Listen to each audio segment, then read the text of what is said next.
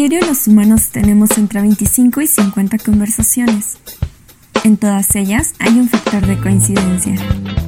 El marketing. Y es que no lo habías notado, pero despertamos y observamos marcas, desayunamos con marcas, vamos al baño con marcas, e incluso el marketing está en la política que a diario vemos en las noticias. Sí, la política. Es por eso que creamos este espacio, para delimitar y observar cuando hablamos de marketing, cómo en la más simple conversación este tema está presente. Huevos revueltos, una charla de amigos con temas distintos e invitados revueltos. Sí, bueno, ¿quién tiene hambre?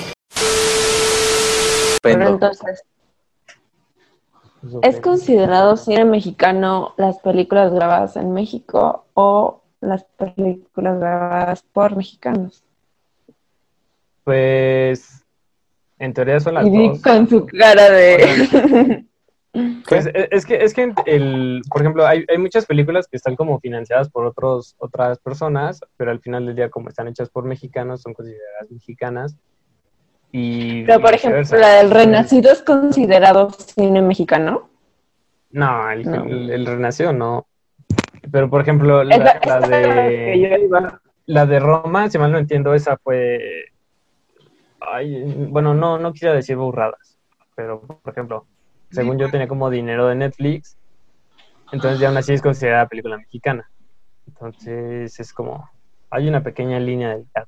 O sea, le- igual y tiene que ver como si es una coproducción, o sea, entre México y Estados Unidos, ¿no? Por ejemplo, en dado caso, ese sería el caso de Roma y sí es considerada cine mexicano. O, por ejemplo, creo que la de Sueño en otro idioma también es, es, una, es una coproducción, entonces también es considerada película mexicana. Eh, y bueno, o sea, el- no sé si vieron la de Sueño en otro idioma, Sí, y esta también estaba súper bonita. Sí. Entonces, eh, yo vuelvo a lo mismo. O sea, tú puedes hacer muchísimas cosas, ¿no? Y tu punto puede ser como de que, ok, yo les voy a dar puro, pura Mona Lisa en, en cine. Pero pues, ¿quién te la va a ver? O sea, ¿quién te la va a querer ver? Entonces, el cine es algo que debe ser parejo. O sea, de- debes de tener a todo. Y como todos, ¿no? O sea, no a todos nos gusta el mismo contenido en YouTube eh, o en otras plataformas no, no existe solamente un género de música, existen muchísimos. Entonces, lo mismo pasa en el cine y en cualquier otra arte. O sea, debe de haber de todo y para todos. Este, y, y no discriminarlo, también es válido, porque todos, o sea, mínimo todos, yo creo que nos hemos aventado una película dominguera eh, solamente para pasar el rato. Y cumple, o sea, no quieres pensar, no, no quieres echarle coco a más cosas, simplemente la quieres disfrutar y punto. Y hay otros días en los que sí dices, ok, quiero analizar mis sentimientos, quiero ver esta forma de vida, quiero analizar este pensamiento, o quiero, o quiero ver sobre este tema, y pues ya te, ya te clavas a unas películas un poco más especializadas en eso. Entonces, pues sí, debe de haber de todo. O no escuchas reggaetón todo el tiempo, no escuchas banda todo el tiempo, no escuchas salsa ni, ni rock and roll todo el tiempo. Lo mismo pasa en el cine.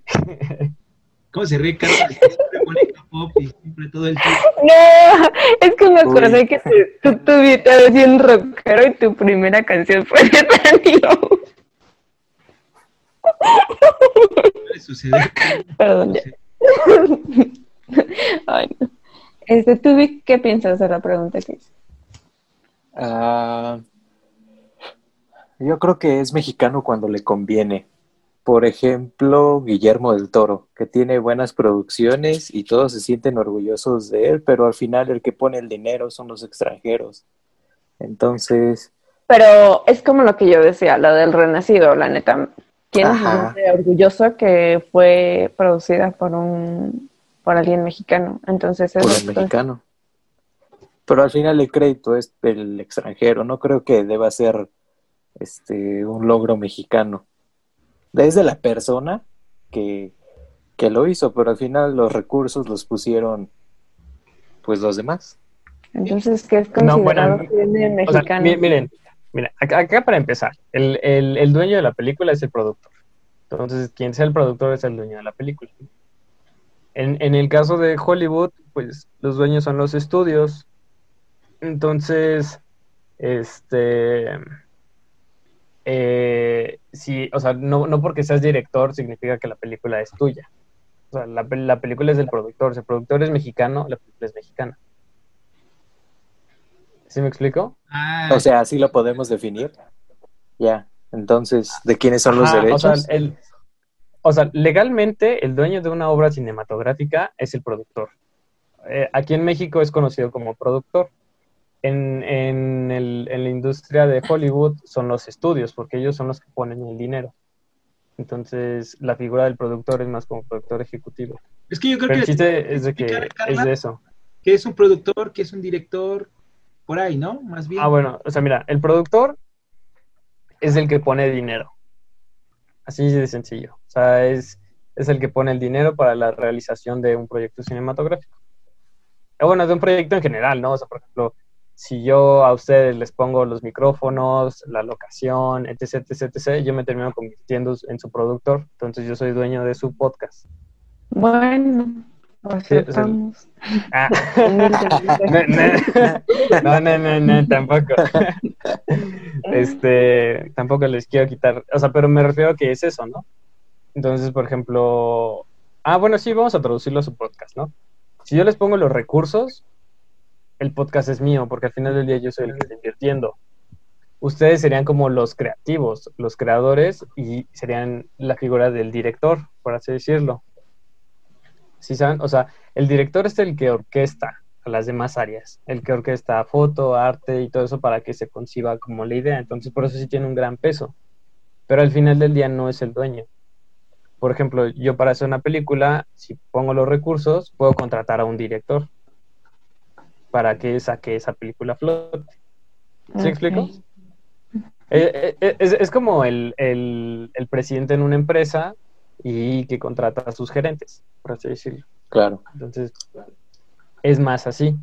Entonces, eh, una, lo, lo mismo pasa en el cine. Una- un dinero mexicano, pues la película termina siendo mexicana o considerada mexicana, pero no porque un director sea mexicano, la película va a ser considerada mexicana. O sea, es de quien pone el dinero, que es el dueño, el dueño oficial. Entonces, miren, por ejemplo, vamos a hacer una pequeña investigación ahorita a la mano. ¿Tú, Cris, qué piensas de que se consideraba cine mexicano? Tienes el micro. Tienes el miedo. Eh, se te medio. este, No la voz. ¿Me la puedes repetir? Este, ¿tú qué consideras cine mexicano? O sea, ¿qué es considerado cine mexicano? Pues yo creo que. O sea, que es una película y digas, ah, Mira, ve- por, por ejemplo, por ejemplo, aquí va. La producción está, o sea, la producción de Roma está dada por Alfonso Cuarón, Gabriela Rodríguez y Nicolás Celis. Es mexicana. O sea, la produ- los productores son mexicanos. Es mexicana. La- Ahora vamos a ver el Renacido. Sí, porque si fueran. Por Sí, eso, porque ¿no? podría ser hasta el Vengador del Futuro, ¿no? Ahí en Insurgentes. O sea, todo el metro fue ocupado para ser el Vengador. No, del- o sea, pero nada más ocupaste una, una locación, no es como que... Está todo hecho ahí, ¿no? En el metro. Y, y luego, por ejemplo, el Renacido, el Renacido tiene como producción a Alejandro González Iñárritu, Steve Golin, Amon Michan, Mary Parent, Kate Raymond y James Wishot, no sé qué. Entonces, por ejemplo, en ese caso es una coproducción. O sea, no podría ser catalogada como película mexicana, pero sí como una coproducción. Y pues bueno, fue filmada en Estados Unidos. Es más gringa que otra cosa pero sí, sí tiene cierta coproducción, si el productor es, es este es este Iñárritu. Luego, por ejemplo, El laberinto del fauno, me parece que esa sí no es mexicana porque el dinero viene de España. Entonces, eh, el director pues solamente es Guillermo del Toro, pero no sé bien, vamos a investigarla. Mm, el que paga manda. ¿Qué te apasiona? O sea, ¿qué director te inspira o, o qué director tomaría sus ideas? ¿Cómo, cómo? O sea, ¿qué, qué- tienes algún director que sea tu inspiración? Ah, pues sí, claro. O sea, bueno, pero ¿inspiración en qué? Hay muchos tipos de inspiración. Creativa, creativa.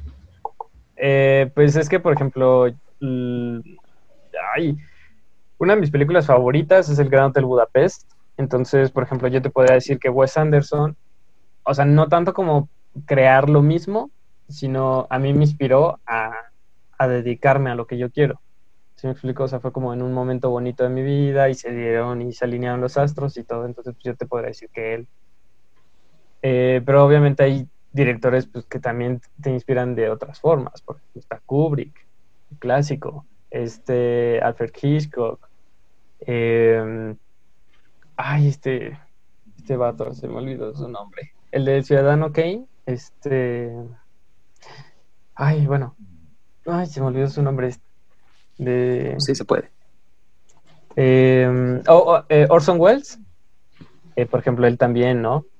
y, hay directores que me inspiran como por su historia. El director de Shazam, que dio la tercera de Annabelle, me parece, él me inspira su historia. O sea, de cómo él empezó en YouTube, él era él y su esposa, y se lo jalaron para Hollywood. Entonces, mm, yo te podría decir que hay diferentes como inspiraciones en cada director que es de eso, desde su historia a su forma de realizar las cosas y el cómo realizan las cosas también.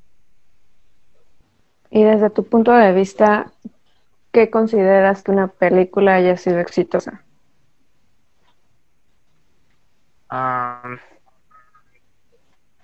Por ejemplo, desde un punto por ejemplo, desde un punto de vista mercadológico, pues desde que se llega, no sé, al merchandising, ¿no? Que la película haya creado, que tenga juguetes, que tenga, que se hayan vendido todos, la, que se haya agotado la taquilla.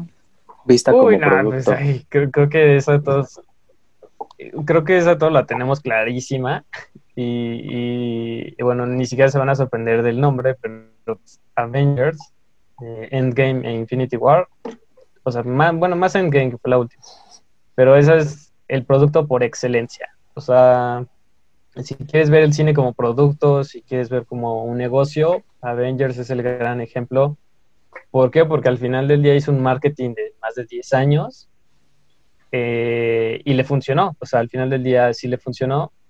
Igual y hicieron medio trampilla a la vista de algunos, etc, etc, pero pero Avengers fue, o sea, es el producto por excelencia. Te puede gustar el cine de superhéroes, no te puede gustar el cine de superhéroes, lo puedes considerar cagada o no, etcétera, etcétera, pero como producto, esa es la película. O sea, porque un merchandising hecho en 10 años, donde te fueron poniendo migajas, y por ejemplo, recuerdo que cuando todos vimos la primera de Avengers, hacen el guiño a Thanos y obviamente uno pensaría que a la siguiente película de Avengers iba a ser él y cuernos, o sea, te la postergaron más años. Entonces al final del día ellos supieron crear como esta expectativa y esta, este suspenso, como por así decirlo, pero sí estas emociones como de ya quiero que salga, ya quiero que salga. Y, o sea, y en una década no nada más agarraron a mi generación, a su generación, sino que también agarraron a, a generaciones más jóvenes, que igual y no entraron desde Iron Man, pero sí entraron en Avengers 1 o en Avengers 2. Entonces, o sea, ese, esos 10 años le fueron sumando a gente cañón. Entonces, Avengers por excelencia es el producto. Y ahorita que hablas de productos, ¿qué tal el product placement? ¿Qué, qué tanto es permitido en el cine? No, pues es súper válido, eso es a lo primero que recurres.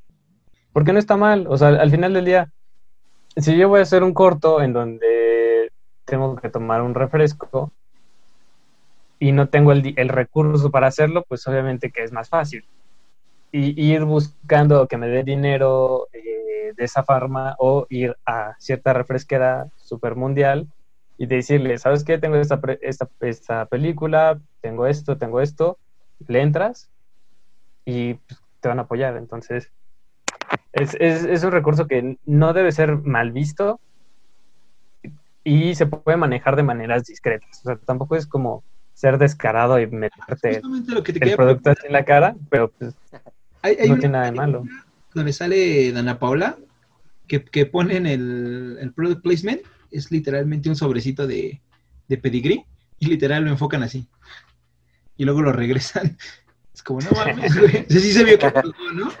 Sí vimos que puso varo, güey.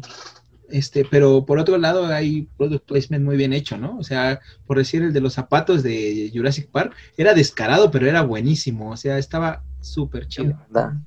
Pues, pues hay de todo, por ejemplo, también recuerdo que en, en la de Logan, creo que tienen de Rayovac, no, Rayovac no. Bueno, es, es una marca de pilas, y es así como descarados y él entra y agarra las pilas. Entonces, este, es válido, nadie se debe pelear con el product placement, es una forma de conseguir financiamiento. Eh, y obviamente, como todo, hay cosas súper bien hechas de manera discreta, elegantes, que son como más, más agradables y de hecho que te gusta o te llama la atención el producto por lo mismo. Y hay otras que no, o sea, por ejemplo, una película hecha completamente de product placement que yo te podría decir, pues podrían ser Transformers o sea, ahí lo teníamos todo el tiempo y eras de una manera descarada, pero pues al final del día ahí estaba. Y, y, cumplió, y cumplió su cometido. O sea, por ejemplo, ¿cuántos camaros no se pusieron de moda por Bobo Entonces, es, como, es un recurso bastante bueno que lo puedes manejar de bastantes maneras. Y, y yo digo que, que en, en, cuestión de creación no debes de estar peleado con nada. O sea, siempre debes de estar abierto a nuevas formas de generar o de crear lo que tú quieres, porque al final del día es eso. Es una manera de conseguir tu objetivo.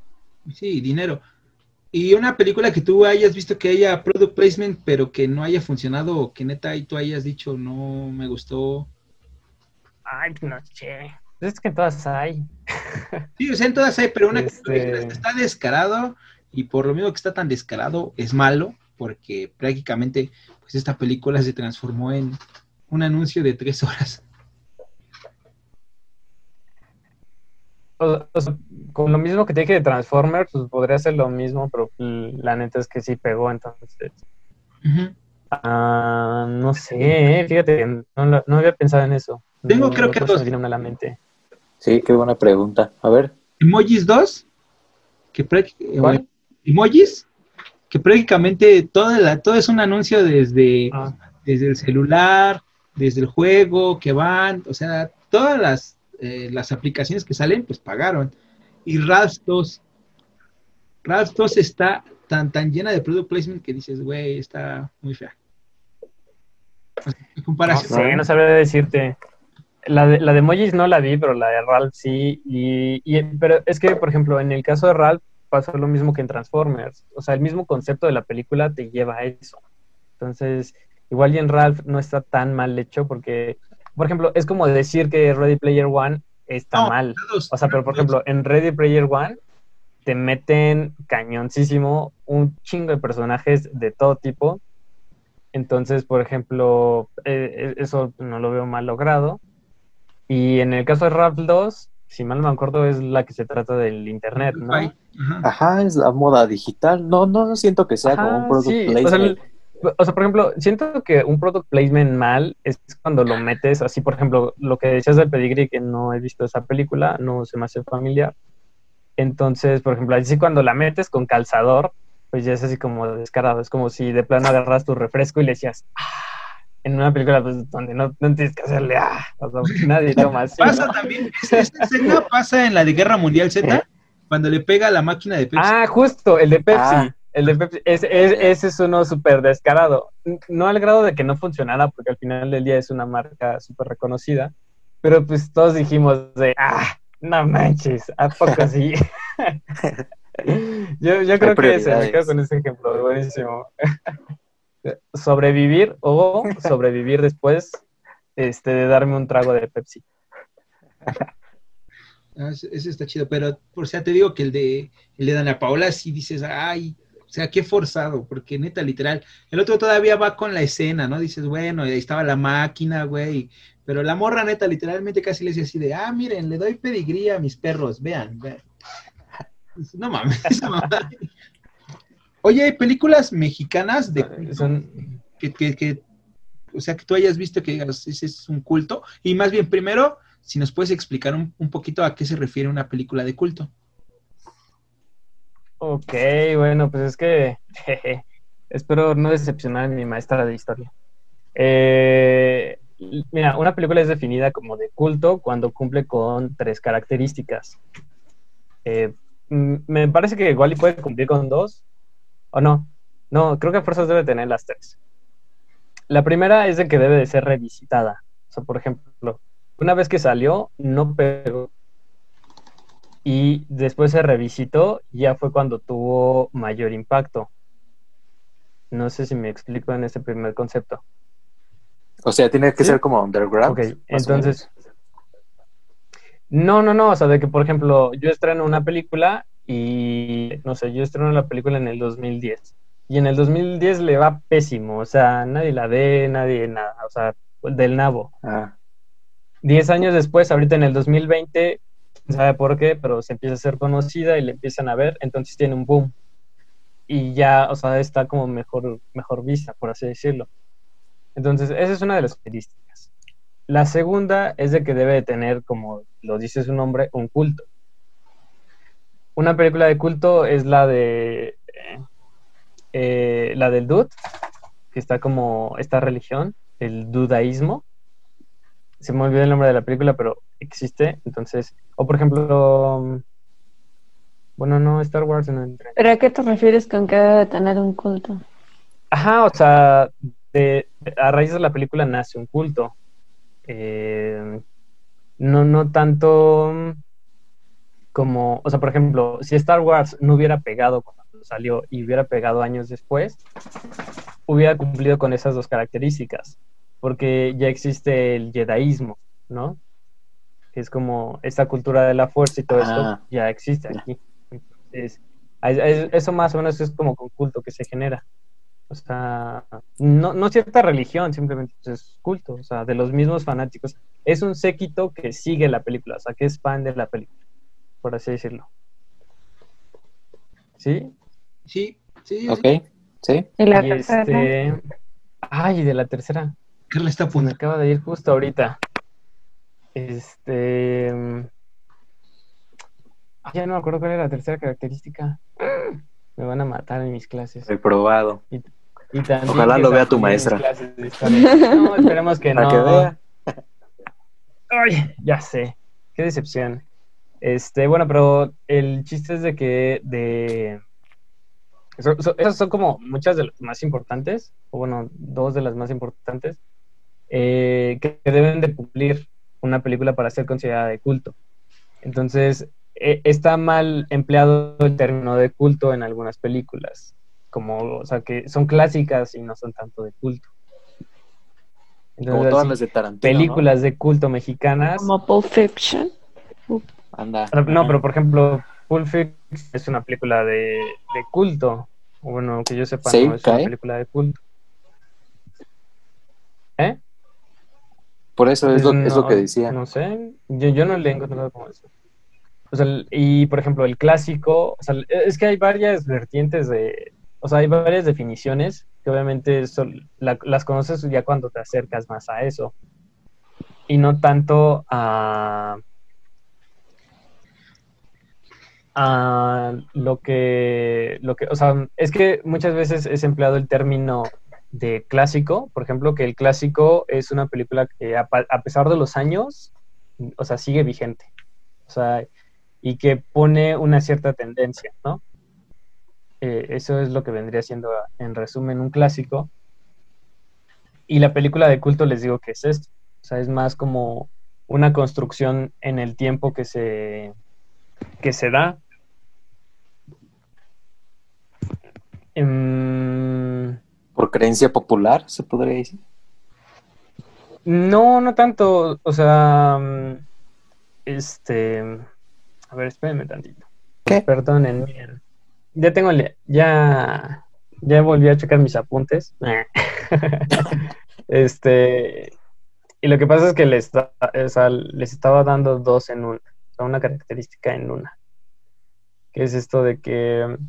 O sea, por ejemplo, o sea, ya ven que yo les dije que debía ser revisitada, esas son dos, o sea, que por ejemplo que primero no tenga éxito y después sí, esa es una.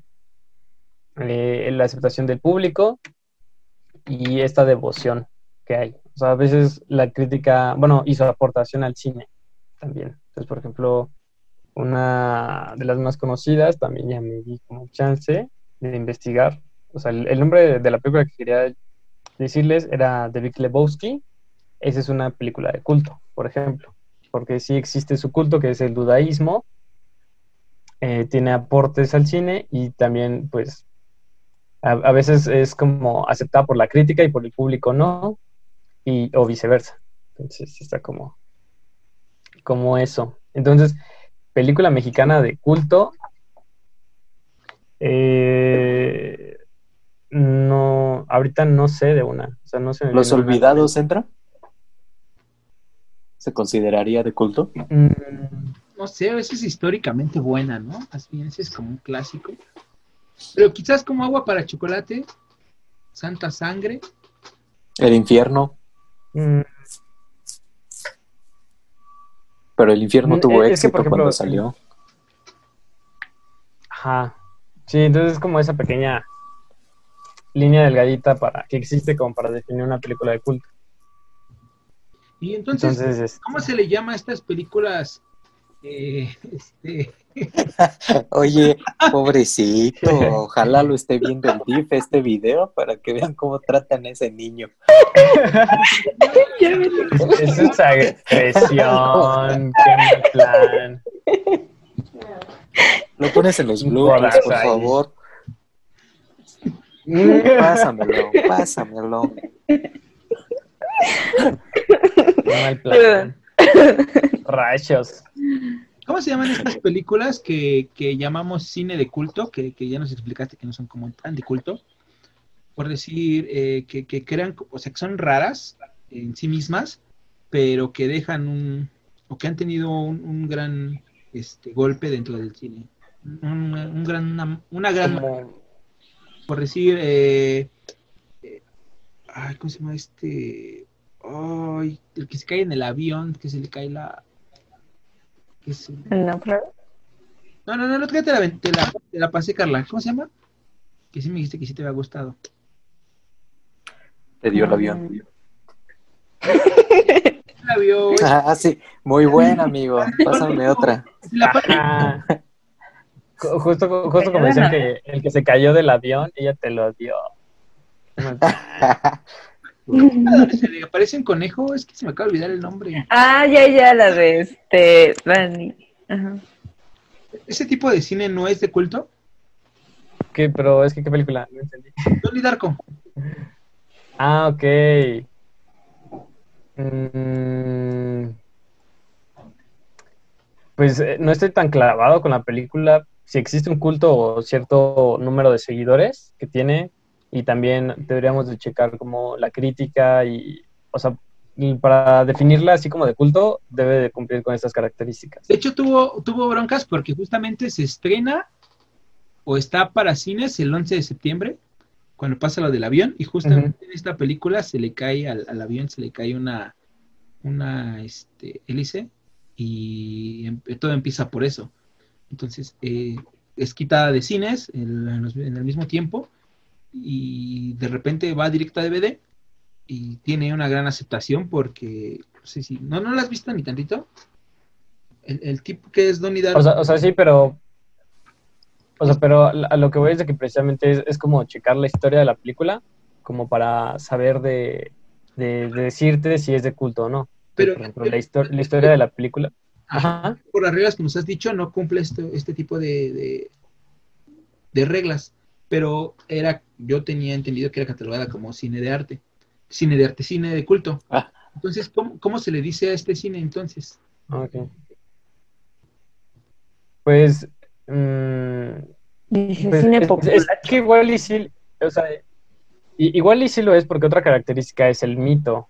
O sea, en el cine culto pues también existe un mito que ayuda precisamente a generar todavía un poco más este, este culto. Entonces, pues igual te digo que yo ahorita no te podría decir porque desconozco como la historia de la película.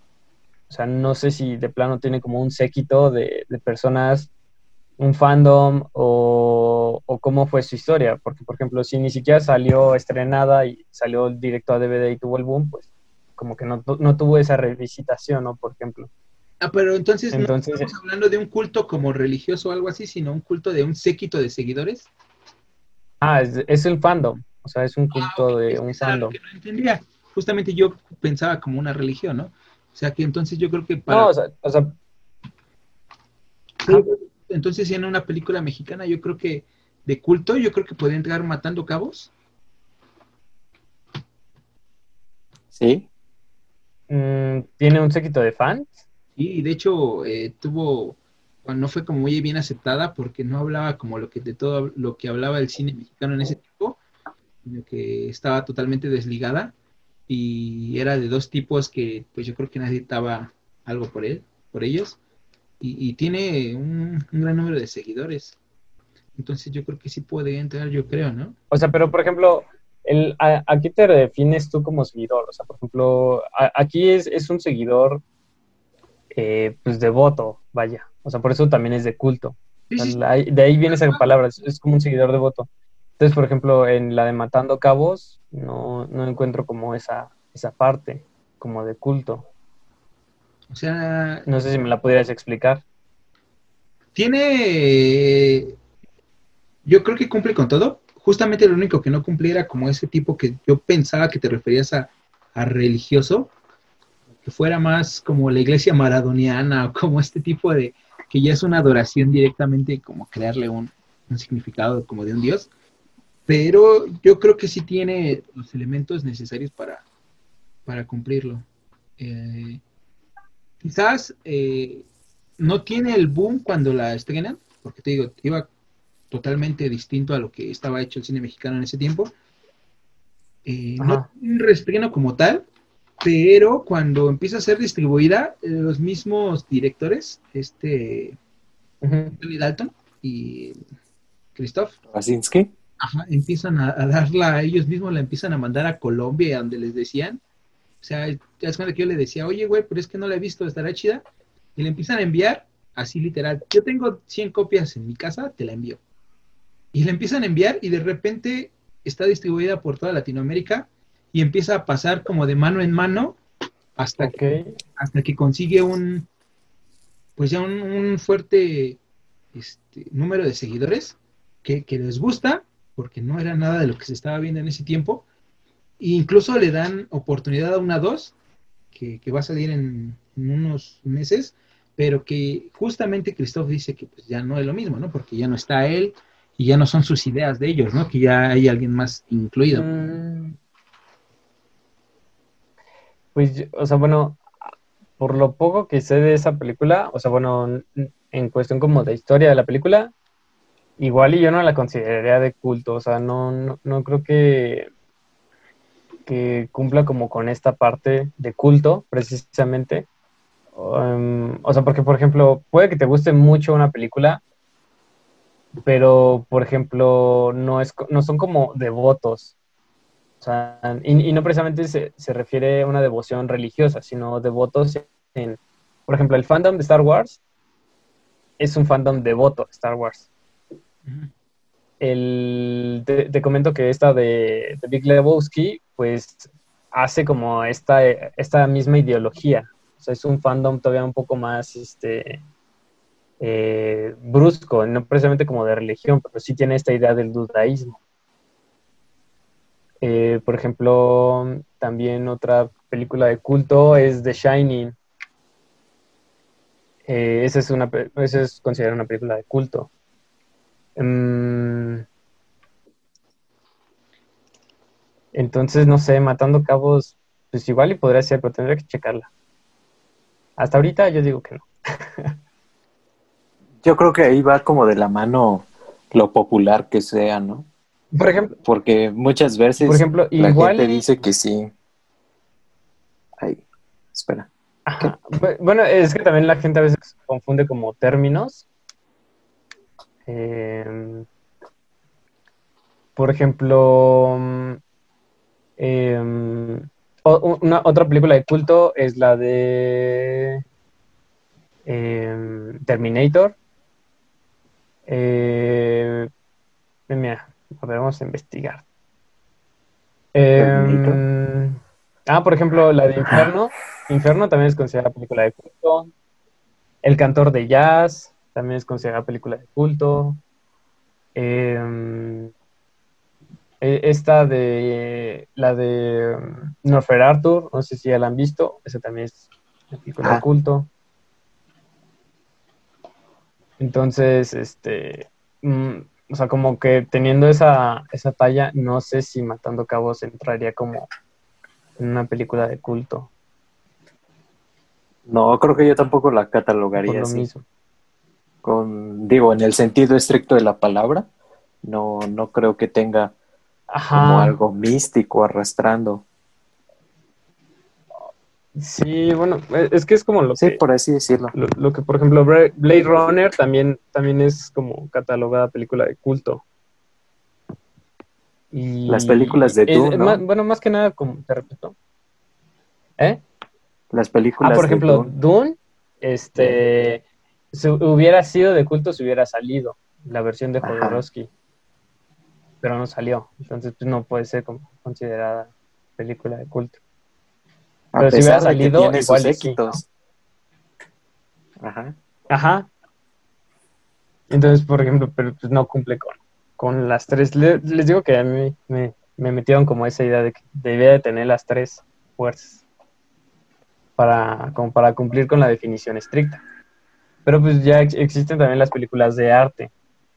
O sea, el cine de arte, eh, está el, el- existen los clásicos. Entonces que también mucha gente, muchas veces las confunde. Quizá entraría en clásico. Matando Cabos yo la catalogaría como clásico. O como que tienes que verlas. Como el must have, por así Y, y, decirlo.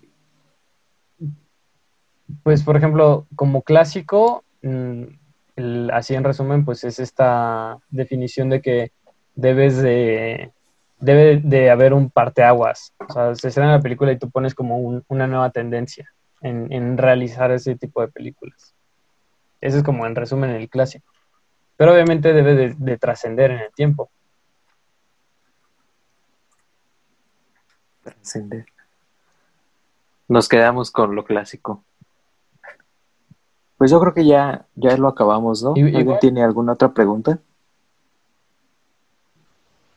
No. No. Bueno, Jerry, Yo ¿Tú? siento que Chris ya se enojó. Chris se enojó. ahí se ofendió. Ya se ofendió, hasta se fue y todo. Santo Dios. No, no, no, ¿Te convertiste en aquello que juraste destruir, Cristian? no, bro, es que no te estoy diciendo que aquí afuera está el, el mero meollo del asunto, carnal, y tengo que apagar el micrófono porque se mete esas, esas salsas bien. Entonces luego escuché que alguien estaba cerca de la ventana y me fui a asomar, que no se vayan a meter. Y le trajeron serenata. Sí. Es lo Qué chido, romántico. lo chido de vivir en el barrio. Pues ya le damos crank a eso entonces. Jerry, muchas gracias. No, gracias a ustedes, chicos. Tú, súper chido. Este, espero que podamos tener una segunda parte porque siento que, que quedamos muy cortos en esta. Entonces, este, Una segunda parte, yo pensé que de aquí salían tres. De hecho, sí, sí, de hecho salen dos, pero todavía hay muchos temas que cubrir. pero este, Ay, es que, le, es que les comento que el cine es tan rico y, y está en muchos lados que, que, pues, sí, o sea, el- tal cual para hablar de cine, sí es como, son pláticas bastante chidas, pero de muchas cosas. Y como también es muy social, entonces está involucrado en todo, en todo, en todo, en todo. No, no saben el impacto, por ejemplo, bueno, ya sé que ya terminamos, pero un extra es de que, por ejemplo, ahí existe la duda en de que, por ejemplo, el tonito cantado del, del cine de oro, de las películas mexicanas, ese como de, de Pepe el Toro es inocente y como todo ese tipo de acentos, muchos no saben hasta qué grado primero fue en, en el cine y después lo imitaron o si primero estaba en la gente y el cine lo imitó. Entonces, por ejemplo, hasta, hasta ahí mismo hay debate. Entonces, este, pues no, no, no sabes qué impacto tiene el cine en la, en la cultura. Y, y es, y es bonito, o sea, el cine mexicano es muy bonito. Deberían de aventarse un clavado más seguido. Ahí, por ejemplo, ahorita reflexionando tantito, igual y una de culto sería más la de Pedro Páramo. Podría ser.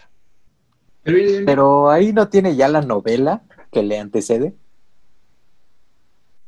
Pero, o sea, no están peleadas la novela con, la recreación.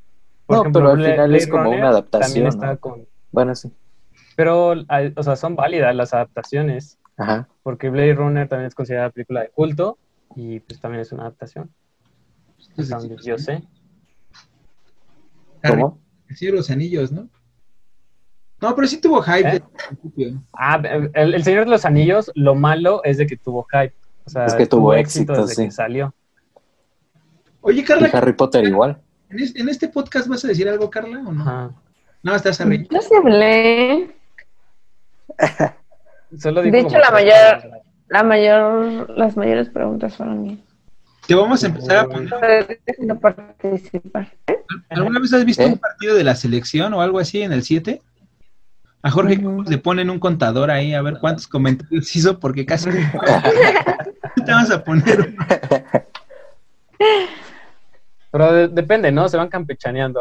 Igual a veces hay, hay unos episodios donde Víctor no dice nada, se queda callado. Se traba. Se traba. El por lo general me trago. Por lo general es que me trago. Pero ya hoy no me trabé, chavos. Ya. Nice. Eso está aprendí.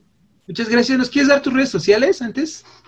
me encuentran como Jerry Pinello en absolutamente todos lados. Así como se escribe, así estoy en todos lados. Entonces, pues ya. ¿Algún proyecto que tengas que, nos quieras dejar por acá? Que no, quiera patrocinar, dice Cristian. ¿Me da dinero, señor? no, ahorita, este, ahorita estoy tranquilo no, no estoy haciendo como muchas cosas. De hecho, hasta descuide Instagram y todas mis redes sociales, por ahí están. Ya pienso retomarlas un poco. Y pues no, Marta, así como proyectos grandes que digamos, pues no. Cortillos que estaré, estaré como compartiendo. Bueno, muchas gracias. Muchas gracias, Jerry. No, a ustedes por la invitación, por esta plática. Siempre es bonito platicar de lo que te gusta. Entonces, gracias a ustedes por su tiempo y pues nada, sigan adelante chicos. Un abrazo. Los amito.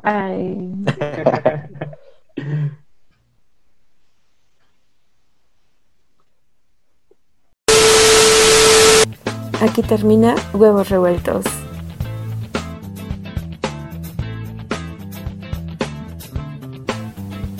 Pero no te preocupes, nos vemos la próxima semana.